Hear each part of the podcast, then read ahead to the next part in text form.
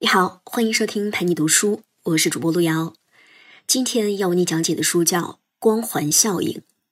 这本书的作者叫罗森维，他在沃顿商学院获得了博士学位，目前是瑞士洛桑国际管理学院战略及国际管理教授。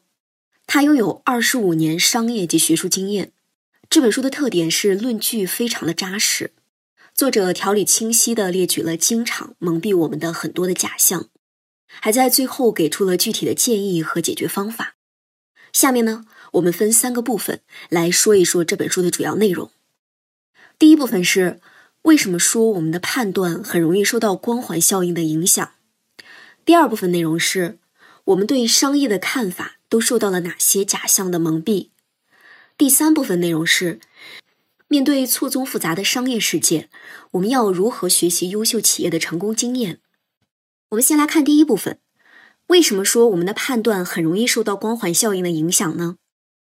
光环效应是我们的一种主观印象，就是以点盖面或者以偏概全。这种效应会在多大程度上影响我们呢？先来看一个案例。话说，在第一次世界大战期间，美国的一位心理学家做了一个研究，让上级军官评价下属。这个研究要求军官从智力、体力、领导力和性格等多方面给下属打分。结果呢，军官们一致认为，那些相貌堂堂、身姿挺拔的士兵，肯定射击也是百发百中的，个人品德更高尚，意志力更强。简单来说，就是一个人一方面表现优秀，在旁人看来，他就似乎拥有了一个强大的光环，在光环的影响下。这个人其他的方面也一同优秀了起来。听到这儿，你可能会说，对一个人判断产生偏误，这只是偶然事情吧？大多数时候，我们应该还是很客观的。作者认为，这个现象一点都不偶然。实际上，在很多时候，人们对外界事物的判断总会受到光环效应的影响。比如，情人眼里出西施，其实就是光环效应的体现。再比如，你如果喜欢你的邻居，自然也会喜欢他们家的孩子，这种爱屋及乌的心理啊，也是光环效应的体现。那光环效应和商业理论有什么关系呢？作者认为，很多商业著作都是利用企业业绩优秀这个光环来对读者施加影响的。这是什么意思呢？你想啊，怎么判断一家公司是不是优秀？其实只有一个指标，就是公司的财务数据。像公司到底有没有盈利，销售额有没有增长，股价有没有上升，这些信息可以帮助我们直观的判断一家公司到底经营的怎么样。公司盈利了，那就可以下结论说公司的管理水平先进，团队凝聚力强，企业战略目标清晰。我们就会认为这些公司的方法是对的，我们应该向他们学习。相反，如果亏损了，那一定就是管理者缺乏战略眼光。公司的管理跟不上时代等等，潜台词就是啊，这些公司是失败的，我们要以他们为鉴。实际上真的是这样的吗？作者认为这其中没有必然的联系，这只不过是人们受到了光环效应的影响，强行给财务数据好的公司找出的原因罢了。商业作家把这些看起来不错的原因总结成一条条的商业准则，这在逻辑上似乎没法反驳。毕竟人家就是成功了呀，就是很优秀呀。但是我们再举个例子，你就能看出这其中的滑稽之处。比如思科是著名的上市公司，两千年它的市值达到了五千五百亿美元，成为当时市值最高的公司。思科的 CEO 约翰钱伯斯在当时可以说是所有商业人士的榜样。于是各大媒体和商业作家开始分析思科成功的原因到底是什么。总结下来有这么几点儿：思科的成功取决于 CEO 钱伯斯的管理、滴水不漏的销售技巧，还有一系列令人眼花缭乱的战略收购。我们应该学习思科的哪些方面呢？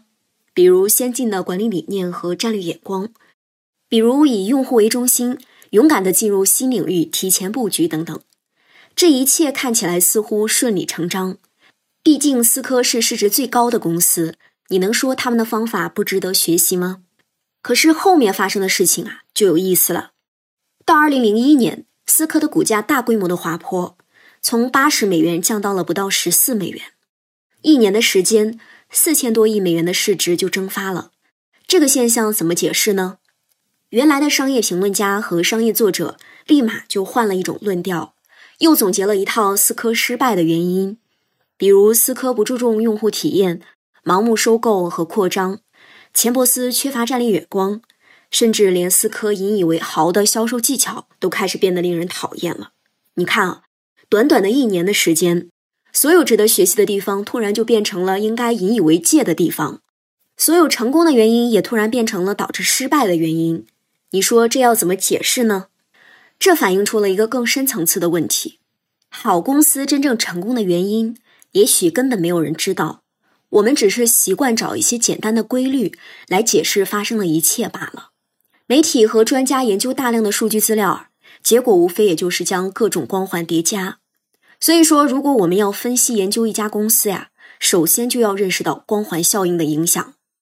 好，现在我们来总结一下这一部分。我们讲了光环效应的含义，简单说就是一个事物的一部分表现优秀，人们就偏向于认为这个事物其他方面也同样优秀。不管是对人还是对公司，我们的判断都经常受到光环效应的影响。从各方面来看，光环效应堪称各种假象的源头。作者把它排在了第一位，可见作者对它的重视程度。那么，除了光环效应，还有哪些假象会蒙蔽我们的双眼，降低我们的思考能力呢？下面我们进入第二部分，我们对商业的看法还受到了哪些假象的蒙蔽？在书里，作者为我们列出了九种假象，除了光环效应之外啊，我们挑选了其中三种比较有代表性的来为你详细解释。它们分别是因果关系的假象、长盛不衰的假象。以及组织物理学的假象，和光环效应一样，这些假象也会干扰我们的判断力。首先，我们要说的是第一个假象——因果关系。在商业问题中，我们经常想要弄清一家公司的业绩优秀的原因到底是什么。前面我们介绍了光环效应，你看啊，我们普遍倾向于认为一家公司只要业绩优秀，其他的能力也都好。很多商业作者就会把这家公司的其他的能力当做成功的原因。其实，只要我们稍微细想一下，就会发现，这其中有一个明显的逻辑错误，就是没有搞清楚其中的因果关系。我们经常受到因果关系的迷惑。那么，什么是因果关系的迷惑呢？就是分不清什么是因，什么是果。这里面呢，分两种情况：一种是看起来一件事儿是促成另外一件事儿的原因。实际上很可能它只是结果，还有一种情况是两件事之间看上去是原因和结果，但实际上只有关联性，不是真正的因果关系。比如我们经常说，一个公司的员工满意度越高，越有可能创造出优秀的业绩，这听起来似乎很合逻辑。毕竟对公司满意的员工更有责任心，更愿意付出。但这真的是公司创造出优秀业绩的原因吗？也许是。不过也有可能是因为公司的业绩好了，福利待遇、升迁空间、工作环境都会得到优化，那员工的满意度自然也就高了。你看啊，谁是因，谁是果，还真不好说。由于受到光环效应的影响，我们一不小心就会掉入因果关系的陷阱。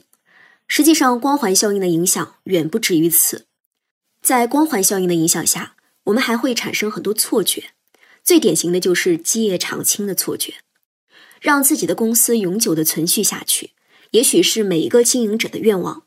比如商业畅销书《基业长青》就总结了一系列让公司永葆活力的办法。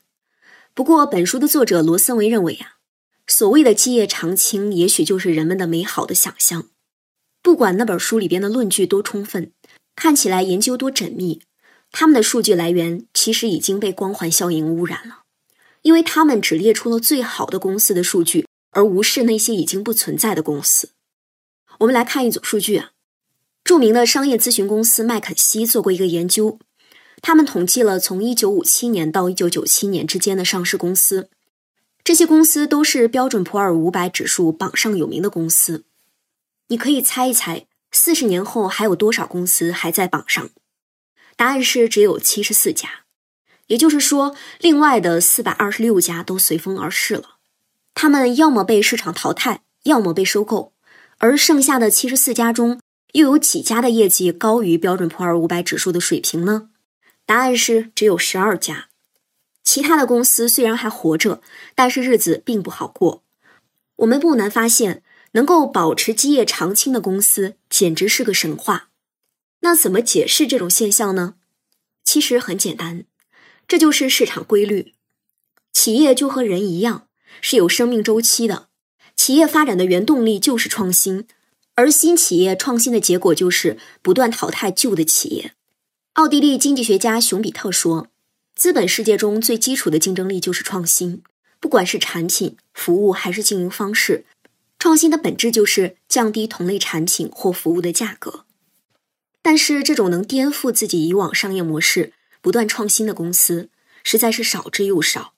如果从更广阔的角度来看，那些失败的公司也在市场中贡献了他们的价值。某个公司辉煌之后走向平庸，也是符合市场规律的。所有的规律都在表明，一个公司在市场上的竞争力是很难持久的。也就是说，那些能让公司基业长青的经验看起来都很诱人，但是目前从结果来看啊，别的公司很难复制。当然，也有极少数的企业能做到一直持续发展，不过这样的企业太少了。所以说，公司和人也是一样的，有生有死，这才正常。想通过学习几个简单的理论，就相信自己的企业可以长盛不衰，是不切实际的。你看啊，光环效应经常会蒙蔽我们的双眼。如果我们更进一步分析，就会发现，光环效应背后其实都有一个不切实际的假设在支持。作者把它称为组织物理学假象。下面我们仔细说一说什么是组织物理学假象。我们知道，物理学是一门追求确定性的学科。它总能用最简单而精确的数学公式表达宇宙的基本规律。基于这个特点呢，很多商业学者把物理学的理论搬到了商业世界中，号称只要掌握了什么样的规律，做了什么样的事情，公司就能获得成功。这就是商业世界中组织物理学假设。这个假设认为，所有的成功也是有规律的，只要遵循一定的步骤和方法，就一定可以获得某个确定的结果。实际上，物理世界和商业世界可完全不能相提并论。举个例子，比如经典商业书《从优秀到卓越》，一直非常受欢迎。书里总结了很多商业理论，比如第五级领导、斯托克戴尔悖论，还有各种漂亮的比喻，像刺猬与狐狸、飞轮与厄运之轮等等，现在都成了经典的理论。这本书畅销之后啊，市面上出现了大量的同类型的书籍。也同样受到追捧。为什么人们喜欢这类畅销书中的理论呢？其实这都是迎合了人们追求确定性的心理。人们渴望这些商业作家发现成功的规律，只要照着做就能获得一样的成功。这就像给商业世界列出了一个物理公式一样，等式的一头写着成功，另一头的变量则是各种畅销书里提到的关键词。但商业世界真的能像物理世界那样？被准确的预测出来吗？作者认为根本不可能。为什么呢？因为这种组织物理学的假设没有正视商业世界的复杂性。在市场上，很多因素会影响公司的业绩，比如竞争强度、对手规模、市场集中度、全球活动分布等等。畅销书中经常提到的一些成功经验，也都没有办法得到验证。就拿专注来说。有一些公司一直在自己的领域深耕，确实取得了成功，但是他们也有可能因为一直固定在一个领域，跟不上市场变化，最后被淘汰。另一方面，跨界的公司虽然看起来把握了更多的市场机会，但是也有可能因为在陌生领域缺乏核心竞争力，最后被淘汰。换句话说，没有哪种模式一定保证成功。如果我们总是在追求商业的确定性，很可能就会被各种理论迷惑，而失去随机应变的能力。商业世界的特点就是瞬息万变，接受这个前提，才能更好的理解商业世界。我们来总结一下这一部分，我们说了书中提到的三个假象。第一个是因果关系，我们经常把原因和结果弄颠倒，或是在两个本来不存在联系的事物之间强行构建因果关系。第二个是长盛不衰的假象，很多书里给出了长盛不衰的方法论，但实际上这都是神话。相信长盛不衰轻易就能做到，这种想法是不切实际的。第三个是组织物理学假象，意思是商业世界是瞬息万变的，不可能像物理学那样有确定的答案或者公式指向成功。你看啊，商业世界充满了不确定性，那是不是我们就不需要学习其他公司的做法了？作者并不是这个意思啊，他认为。我们还是要多学习其他公司的成功的做法的，但是要注意自己的学习方式。那什么是作者提倡的学习方式呢？下面我们进入第三部分。面对错综复杂的商业世界，我们要如何学习优秀企业的成功经验？对于这个问题啊，作者给出了两方面的建议。一方面是我们应该带着批判性的眼光去看待市面上流行的商业理论。每年市场上都会涌现出大量的商业书籍，其中有教怎么创新的，有介绍怎么跨界发展的，还有教怎么打造企业文化的。按理说呀，既然成功的企业好像不多见，那为什么这些书还卖得很火呢？其中最大的原因就在于商业书籍的市场需求非常大。仔细想想也不难理解，公司的管理者都是大忙人，他们一边要为公司创收。一边又要想着给股东带来更大的收益，他们自然而然的就会去寻求那些容易学的经验。